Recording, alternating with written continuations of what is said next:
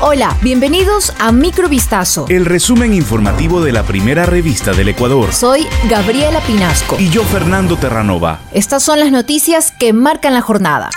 Al menos cuatro personas fallecieron y otras resultaron heridas en un aluvión ocurrido la tarde del domingo en Gulag, Marianza, en la vía Cuenca Molleturo, provincia de la Suay, informaron este lunes las autoridades.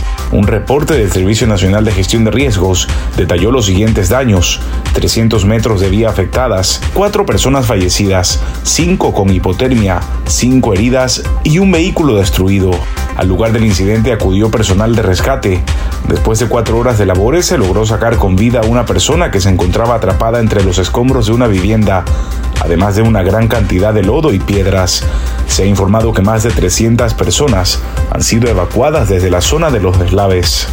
En una nueva carta dirigida a Marisol Andrade, directora general del SRI, el presidente Guillermo Lazo pidió una investigación dirigida a Joaquín Villamar, ex esposo de la alcaldesa de Guayaquil, Cintia Viteri. Lazo alegó en su misiva, suscrita este lunes, que la Constitución de la República establece como uno de los deberes y responsabilidades de todos los ecuatorianos administrar honradamente y con apego irrestricto a la ley el patrimonio público y denunciar y combatir los actos de corrupción.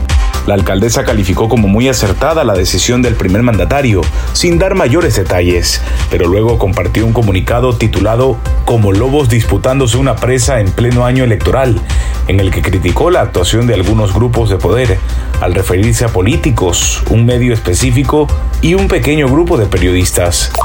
El Servicio de Rentas Internas, SRI, informó las acciones de control que lleva a cabo en torno al pago de impuestos del ex candidato presidencial por Izquierda Democrática Javier Herbas. Esto luego de que el presidente Lazo pidiera a la institución que inicie una investigación a Herbas respecto a sus obligaciones tributarias al exponer presuntos montos incompatibles en sus tributos en comparación a sus ingresos entre los años 2009 y 2020 y sospechar de un posible delito de defraudación tributaria. El mandatario pidió al SRI que notara que Herbas ha declarado impuesto a la renta por algo más de 3.600 dólares entre 2009 y 2020, e incluso con registros de cero en algunos años. La inseguridad alimentaria aumentó sustancialmente en hogares con menores de estrato bajo y medio bajo en Ecuador, un promedio de 10 puntos porcentuales respecto a 2020, según UNICEF. Así se desprende de los resultados de un estudio que dio a conocer este lunes el Fondo sobre los efectos de la pandemia en el bienestar de los hogares en Ecuador, denominado ENCOVID. La inseguridad alimentaria no disminuye porque está al 48%, aumentando sustancialmente en los hogares con niñas y niños de estrato bajo de 68 a 79% y medio bajo de 63 a 73%, indicó el informe que también da cuenta del acceso de los hogares ecuatorianos a asistencia social y desarrollo infantil.